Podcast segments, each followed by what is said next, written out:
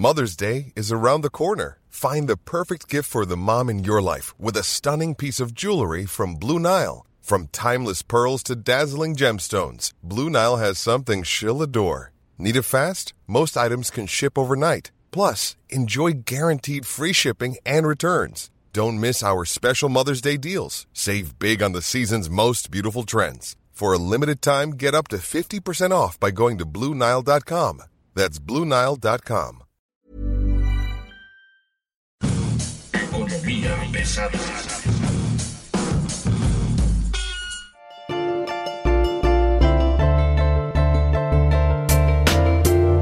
¿Cómo están ustedes? Muy buen día, bienvenidos a Economía Pesada, PGnomics. Hoy tenemos información de primer nivel que os que compartir con ustedes. Por lo pronto y en lo, y en lo más importante que hay en el Valle de México, estamos llegando a los 5.527 muertos aproximadamente. El cálculo que se tiene es que debemos estar arriba de los 57.000 por los reportes que van a llegar en los siguientes minutos, horas y demás. Tenemos 462.690 contagios. En la Ciudad de México, en el Valle de México, tenemos 70 mil casos confirmados. Ese es el tamaño de la pandemia en el Valle de México. De ese tamaño estamos hablando de que es el centro pandémico del país. Somos sin duda alguna la economía más lastimada dado los niveles de movilidad que tenemos. Estamos hablando de que a pesar de que la apertura se mantiene en semáforo naranja, los negocios, las actividades comerciales, las actividades económicas, ellos ya avanzaron literalmente al verde y es lo que eso que significa que vamos a tener un rebrote en las próximas dos o tres semanas y tendremos más casos todavía en el Valle de México. Es en este momento una enfermedad imparable. De ese tamaño es la crisis. Y bueno, hoy nos acompaña Enrique. ¿Cómo estás, Kikín? Buen día. Estoy alarmado, Cariles, dado que lo que tú dices, si todos los cincuenta y tantos mil mexicanos hubieran adquirido un seguro de vida, en realidad las aseguradoras tendrían que haber pagado unos 10 mil 500 millones de pesos. 10.500 millones de pesos es lo que habría costado si es que todos de vida los 55.500 muertos. Obviamente eh, dice la AMIS que pues ni el 1% de todos los afectados por COVID en México tenían un seguro de vida. En este caso ellos hablan o, o estiman que tienen cerca de 7.200. Más o menos el monto por medio que está pagando la AMIS por seguro de vida son 200 9, 183 mil pesos. Obviamente el AMIS dice que pagó por un caso así como muy emblemático cerca de 68 millones 502 mil pesos. O sea, Por un caso. solo por un caso. Imagino que puede ser algún empresario, algo- alguna cobertura extra amplia. o, o alguna cobertura empresarial, digamos, ¿no? También eh, reporta la AMIS que a la cobertura solidaria, que es el apoyo que da el- a empleados del sector salud, camilleros, médicos, enfermeras, que es un seguro para las, eh, digamos, en este caso, quien haya fallecido durante su labor eh, cotidiana. Eh, dice que más o menos en la Ciudad de México ha entregado por el seguro solidario 109 eh, seguros a empleados, a camilleros. 109 seguros a camilleros. Le sigue el Estado de México con, ¿no? con 53, Veracruz con 29, Puebla con 22. O Tabasco sea, con este es 14. apoyo a personal médico que tiene tratos con la gente de COVID. Y recordemos que este es un seguro que no es que el médico haya tenido un seguro de vida o haya tenido un seguro contratado con alguna entidad eh, financiera, sino la AMIS y el gobierno hicieron una alianza para que pues quien falleciera, las familias de estas personas fueran y cobraran ese seguro. Son alrededor de 50 mil pesos. Obviamente hay que hacer mucho hincapié en esto, dado que... eh, Básicamente son gastos funerarios. Más o menos. Básicamente es para gastos funerarios, es, es el, el servicio que tiene contratado el gobierno de México con la AMIS. Esto es como muy de, de buena onda, como de...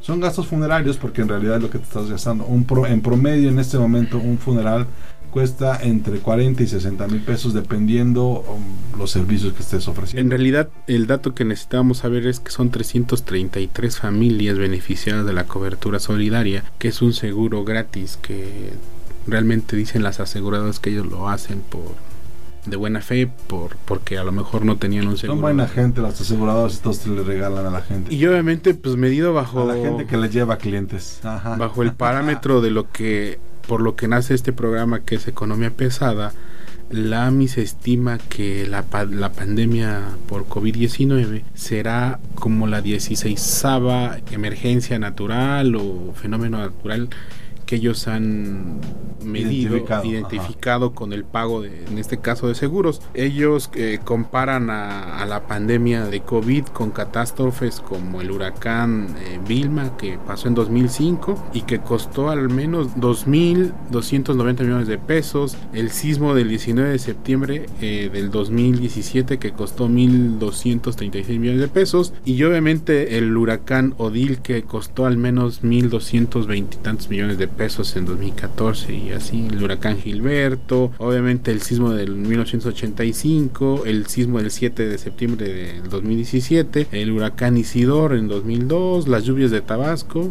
las heladas en Sinaloa en 2001, el huracán eh, Manuel e Ingrid en 2013 y obviamente esos son como los 10 primeros lugares y a partir de ahí ya empieza a ir escalando. Esta sería la pandemia número 14, digamos, el costo más elevado del número 14 estiman ellos que al menos al cierre de año estarían pues pagando unos 331 millones de pesos por todo el tema de seguro de gastos eh, médicos que es otra cosa el tema de seguro de vida y obviamente pues, lo que, que vaya incrementando. Digo todo esto en relación a que esto es solo una parte de lo que está pasando en México porque recordemos que no todos tienen seguro de vida. De hecho AMIS hace mucho hincapié en este sentido y que sin duda es algo, algo relevante porque también explica a la AMIS que al menos el que te enfermes de COVID o mejor dicho ellos están pagando a, un enfermo de COVID por que llegue a, internamiento, a una internación, 429 mil pesos, Cariles. Incluso ellos también han detectado que por un caso, un, un caso mayor, tuvieron que pagar 15 millones de pesos, o sea, enfermarse. Estamos hablando de que, de acuerdo con la AMIS, Consejo Mexicana de Instituciones de Seguros, el costo de, una, de enfermarse de COVID tiene, es de alrededor de medio millón de pesos. Medio millón de pesos, Cariles. Eh, y con, la esperanza de que salga bien, asumiendo que pudiera salir bien. Ese es el tamaño del riesgo, es lo que gastarías tú si no tuvieras seguro social, este o demás. Por eso es relevante esto que quizá en el gobierno no han sabido comunicar de por qué quedarse en casa, ¿no? Porque no cualquiera puede tener eh, medio millón de pesos para poder pagar un internamiento. En... Eh, fíjate que eso es un buen dato. Si el gobierno informara que te cuesta medio millón de pesos intentar curarte COVID y en una de esas solo lo vas a gastar en balde, pues creo que se tomarían las previsiones necesarias más, más correctas, ¿no? Como la sana distancia, como el cubrebocas, como el contacto físico, como el arremolinarse. En la semana vimos que la reapertura, por ejemplo, de los tribunales, y aunque adentro la, no había aglomeraciones, afuera la gente estaba literalmente codo con codo, respirándose sobre las orejas en tres vueltas que le daba la manzana a la fila para poder entrar al tribunal. Ok, y, digamos que todo esto es relevante en el, en el sentido de que todos los días que son al menos más de 5.000 los infectados por COVID, que quizás no todos lleguen a terapia intensiva ni nada de eso, pero que muchas de las veces, dice Amis, eh, en este caso, pues sí son eh, gastos fuertes los que ellos están asumiendo, porque estas personas sí pudieron comprarse esta cobertura y que habrá otros mortales como tú y yo que quizá no tengamos el seguro este y que sin duda eh, es necesaria también entender que esto del COVID medido con dinero ya es algo importante hay que tomarlo en cuenta. Medio millón de pesos le va a costar intentar curarse. Si usted no tiene seguro, intentar curarse. Hay medicinas que se están recetando en los consultorios privados que tienen un costo de más o menos 98 mil pesos. Es una toma y tiene la chance de que en un momento dado pues no te sirva dado el, avance que tenga el, el, enfermo. Ahora, hay tres cosas muy importantes que hay que tomar en cuenta aquí y que ya están definidas. Una de ellas es de que va a ser una enfermedad de larga duración. Estamos hablando de que van a tardar tres años. La otra es el sistema de salud hasta el momento está en un proceso del 90 y pico por ciento. Es muy probable que de aquí a diciembre colapse dada la cantidad, la enorme cantidad de contagiados. Ya vamos a llegar a los 500 mil contagiados en los próximos días. Y tres, y esto creo que es más importante, no estamos viendo de parte del sector privado una reacción que nos diga qué va a pasar después, qué van a hacer ellos después. Entonces, vamos rápidamente a desmembrar esto. Uno, ¿cuál es el plan de gobierno que tiene para recuperarse o para enfrentar en la parte económica el gobierno los próximos tres años? ¿Tenemos algún dato nuevo sobre al respecto? Sí. ¿O tenemos básicamente los mismos conceptos que se han estado Pues, manejando? más que ver a tres años, yo creo que tendríamos que ver inmediato, ¿no? Y lo vemos que... no, bueno, inmediato ya lo están haciendo, ¿no? Las becas, el Tren Maya, la refinería, eso, so- eso, eso lo sigue Pero- haciendo. pero esa es el la- tema es cómo vas a avanzar hacia, hacia adelante. No, no hay, según yo, un plan de gobierno que te diga cómo vamos a recuperar la economía, o sí. Pues lo que es- estamos viendo en Acapulco, ¿no? Que intentan reabrir el turismo, que es como una de las Con un- fuentes con un, pri- este, primordiales económicas en este país. Con un comercial tipo Acapulco Shore, ¿no? Acapulco es un ícono del turismo mundial. Hoy dejamos de ser una postal del pasado. Hoy cambiamos las reglas. Que para muchos eh, les significa que, que es como un burdel, pero en realidad Acapulco gran parte de lo por lo que se conoce también es, por estas discotecas famosas. A ver, yo nomás diría, en los 90 Acapulco era la fiesta, era la fiesta todos los días, había cosas maravillosas, enormes, y era la tierra de, del Mickey, de Palazuelos, era la fiesta todos los días, en todos lados. Yo veo un comercial libre de Tenoch. ¿Cómo la llaman? One Mexican, pero este es un comercial libre de Tenoch, eh, gluten free. Si lo que quieres tú es promover el, el turismo familiar que va a Caleta, pues sí, es un, es un comercial equivocado. Si por el contrario lo que estás buscando es recuperar el público juvenil que entienda que Acapulco es la fiesta, pues para mí sí estaba más que, más que claro el objetivo. Ahora, el tema es, ¿le avisaron a Torruco que el comercial iba por ahí? No creo. No tendrían por qué avisarle, dado que el fideicomiso este Pero, pero se supone que es parte, que es información del Estado, que es información del turismo, ¿no? O sea, tendría que, que haber como una coordinación. Alguien tendría que haber visto ese comercial antes de lanzarlo a redes. Pues eh, yo creo que al final del día eh, nos estaríamos dando golpe de pechos de... Ah, no, yo de no. A mí, me, a mí encanta la idea de, de- de hacer Acapulco fiesta, ¿no? El tema es si, tienen, si, tienen- si aguanta la seguridad del puerto para, para ese tipo de cosas. Por ejemplo, veía que el destino de Cancún obviamente contrató agencias estadounidenses, pero no significaban atraerlo a través de este tipo de estrategias. Era como más vinculada que Cancún es un destino libre de COVID, pero obviamente todo eso eh, ha quedado en el olvido con todas estas cifras que de repente vemos de, de la península de Yucatán. Pero sin duda, eh, a mi parecer, en algún momento ni con Gloria Guevara Manso, ni con Ro- Rodolfo Elizondo Torres, se había visto algo como esto, que sin duda, eh, a mi parecer, es, es una buena estrategia para promover el- los destinos turísticos después de cinco meses de confinamiento, donde pues eh, muchos de los mexicanos han estado enclaustrados en 50 metros cuadrados, ¿no, Carriles? Incluso lo hemos visto en Europa, donde eh, destinos turísticos es fiesta, o sea, al final del día el que quiere ir a la playa es eso. Y por ejemplo, el tema, el tema, el tema con Ibiza, el tema de vender playas, que fue lo que, que fue la gran palanca turística de España en los 90 y a principios de los 2000 era vender la arena y el sol, ¿no? Eran la única zona de Europa que podía hacerlo. Y bueno, hay dos informaciones importantes que dar a conocer en torno al tema del promocional de Acapulco. La primera de ellas es de que estaría renunciando el presidente del comité técnico, el director operativo del Fideicomiso para la Promoción Turística de Acapulco, Pedro Ace Sordo y Abraham Garay Velázquez, luego de que hubo esta campaña de Mom in Acapulco y la gente no le gustó. Hay que, hay que entender también que es un tema que para el gobernador Héctor Astudillo eh, implicó muchos problemas porque fue él quien finalmente pidió la renuncia de, am- de ambos empresarios turisteros. Eso por un lado y por el otro, bueno, la Secretaría de Turismo da a conocer también que dado el nivel de daño que le causan a la imagen, a los datos y a la Secretaría de Turismo en sí, ellos van a prestar una denuncia formal al respecto ante las autoridades correspondientes. No se pierda, esto va a dar mucho que seguir. Ahora, rápidamente, nada más para tenerlo, hay una bronca con, con el asunto de la promoción, ¿no? Eh, de que en el caso de México, de Visit México, las traducciones que hicieron, ¿no? Al estado de Guerrero le pusieron el estado de Warrior, a Hidalgo le pusieron Noble, a Sabinas le pusieron Junipers, a Torreón le pusieron Turrent, a Puerto Escondido le pusieron Haydenport, el- al Puerto de Progreso y a Tulum le pusieron Jumpsuit. Entonces, si hay una bronca grave Pues más que bronca, también yo creo que están buscando identidades, ¿no? O sea, recuerda... No, no, no, a ver, es una traducción equivocada de Google. si tú te metes a Google y traduces, pues es lo que te va dando. Pero esto es el bicimexico.com o bicimexico.mx, porque acuérdate que hay un pleito entre este que se llama Loredo y la familia Achar, que son los que están controlando estos dos sitios.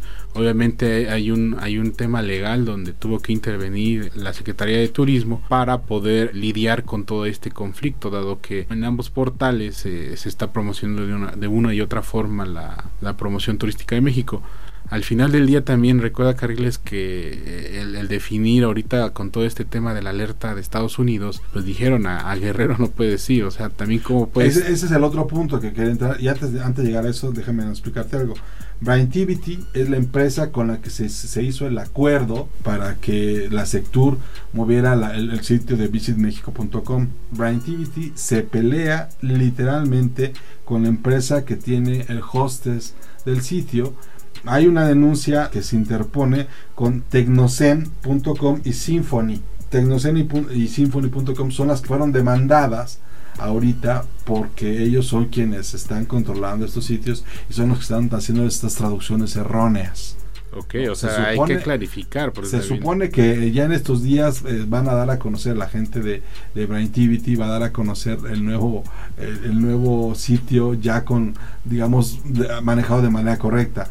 Pero estos cuates de Symphony lo que estaban haciendo o lo que querían hacer era alargar el contrato para más allá, eh, digamos, forzar a Braintivity y forzar a la Sectur a hacer un, un, negocio que para ellos era muy importante, pero en realidad estamos hablando de que están haciendo esto mal y de malas. Son producciones que, que, salen de Google. Y además eh, es, es, algo muy relevante porque recuerda muy, Carriles, que México es una marca que solo le pertenece al Estado mexicano, a la Secretaría de Turismo, le pertenecía en su momento al Consejo de Promoción Turística.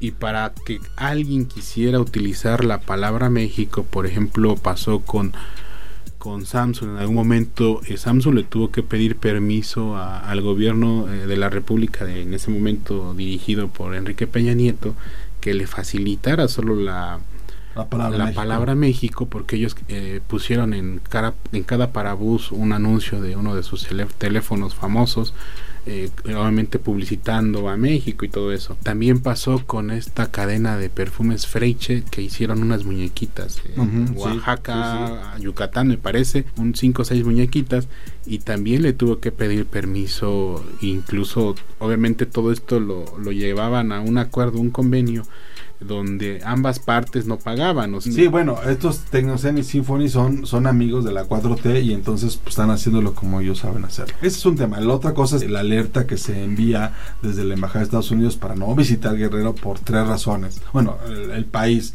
el tema de la pandemia, uno, el tema de la seguridad, el otro, y el tema de la economía. Presidente Andrés Manuel López Obrador, 7 de agosto de 2020. Tenemos eh, comunicación permanente con el gobierno de Estados Unidos, con la Embajada de Estados Unidos en México y no nos han notificado nada adverso, nada que signifique ir en contra de eh, nuestro país. No sabemos de estas alarmas, de estas advertencias.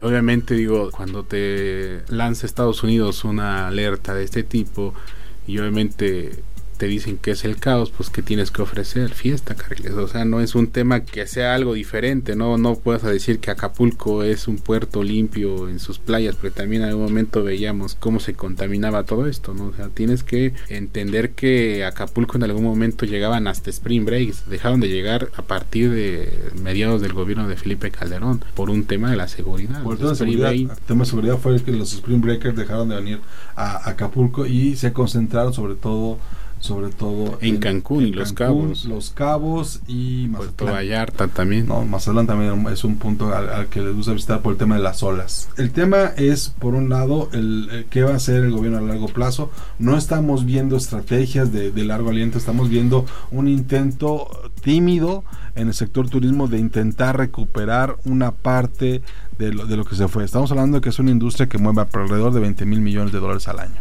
Y es una industria, recuerda Carriles, que es dirigida por un empresario que en algún momento, eh, Miguel Torruco Márquez, criticaba mucho a los ex titulares de turismo. Eh, recordemos también que Miguel Torruco Márquez pues forma parte de un grupo de, pues no, no, no él directamente, sino eh, tiene como allegado a Carlos Slim, que también tiene, que, que, es un gran impulsor, recuérdalo tú, de Acapulco, él compró uno de estos hoteles famosos en Caleta y Caletilla, me parece, incluso lo puso bonito, lo dejó ver eh, pues espectacular. Intentando, intentando recuperar el turismo familiar. Cada vez que hay crisis económicas, lo que va pasando es que va recorriendo los, los destinos. La gente que viajaba a Europa, pues no viaja a Europa, va a Cancún, los que iban a Cancún van a Acapulco, los que iban a Acapulco van a Cuernavaca y los que no salían porque teníamos que trabajar, pues nos quedábamos aquí. Y, tomábamos fotos de los balnearios en Iztapalapa. Y, y más, Y más allá de esta, de esta guilla política y de esta pelea eh, entre empresarios y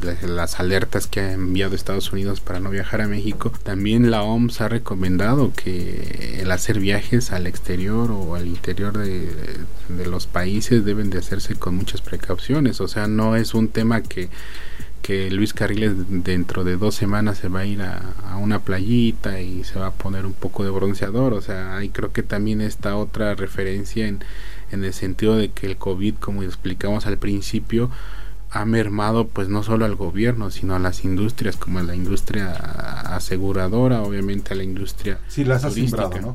Y bueno, déjeme reiterarlo, tenemos un tema donde no tenemos una política económica a largo plazo, tenemos una reacción tímida sobre esto. Y bueno, antes de irnos rápidamente, ¿cuál es tu opinión sobre el tema de la contrarreforma energética que pensaba que se planteó esta semana, que se dio a conocer eh, este, a los reguladores, que se buscaba que los reguladores CNH y CRE apoyaran a, Pemex y a CFE? ¿Te gustó la idea de, eso? ¿Te gustó esa intervención? ¿Te gustó la posibilidad de promover una contrarreforma integral al sector energético? Pues en algún momento eh, hubo una, una queja, ¿no? no solo de Pemex, sino de los mismos petroleros, que la Comisión Nacional Reguladora de Energía y la otra Comisión Nacional de Hidrocarburos pues no apoyaban en nada, ¿no? O sea que no, tienen que apoyarlo, su chamba no es apoyar su. No agilizaban toda En este momento hay esa bronca. O sea, por eso es en el sentido, si, si queremos verlo por ese lado, si es necesario que tengan que trabajar tanto la Comisión Nacional Reguladora de Energía y la Comisión Nacional de Hidrocarburos, porque no solo es Pemex, vemos que hay más petroleras que en algún momento... Y empresas sectoriales. Lo, dijeron, incluso me acuerdo mucho en una reunión que hubo entre petroleros con Andrés Manuel López Obrador cuando todavía era... Eh, era el, candidato, electo, eh, muchos petroleros era la queja, o sea, no es un tema de que le hagan caso, de ¿no? darle velocidad a esto. Sino que... La Comisión Reguladora de Energía está dedicada básicamente a impulsar, o más bien a mantener el marco jurídico de electricidad y petrolíferos la parte de petróleo, propiamente producción y exploración, tiene que ver con la Comisión Nacional de Hidrocarburos. En este momento, los dos organismos reguladores están siendo sometidos a un durísimo escrutinio por parte de la 4T, porque por lo que sabemos, le leyeron la cartilla y el presidente quiere implementar una contrarreforma durísima, pero no se atreve a promoverla legalmente nada más para que lo tenga usted en su agenda, en el Senado, en los proyectos de Senado, no se encuentra de ninguna manera eh, en este momento la posibilidad o la discusión o los temas petroleros, eléctrico o energético en general. No hay en el Senado en este momento, le repito, ninguna iniciativa que se vaya a discutir en el siguiente periodo de sesiones relacionada con este tema. Ahí lo dejamos el tema. Nosotros nos vamos, Kikín, muchas gracias. Muchas gracias a todos y cuídense del COVID, por favor. No vayan a la playa. Cuídese del COVID, recuerde, le va a costar casi 500 mil pesos intentar curarse usted solo y en este momento usted, como ya lo sabe, la, la cobertura en los hospitales públicos pues está prácticamente a tope. Nos vamos, muchas gracias. Le recomendamos aderezo, no se lo pierda por favor en estos canales del podcast OEM. Oye Mitzi, ¿y a dónde nos tenemos que suscribir esta vez? Claro que sí, Luis. Los invitamos a que se suscriban desde su plataforma favorita. Estamos en Spotify, Apple Podcast, Google Podcast y Acast.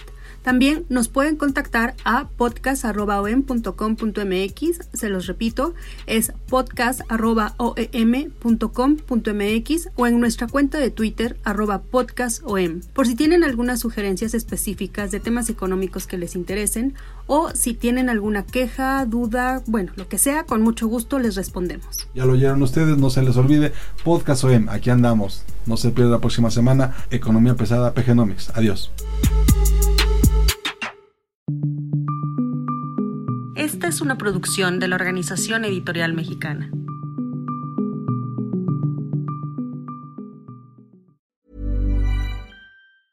Even when we're on a budget, we still deserve nice things.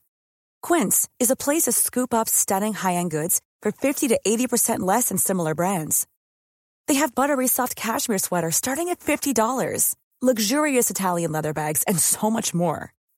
Plus, Quince only works with factories that use safe, ethical, and responsible manufacturing. Get the high-end goods you'll love without the high price tag with Quince. Go to quince.com/style for free shipping and 365-day returns.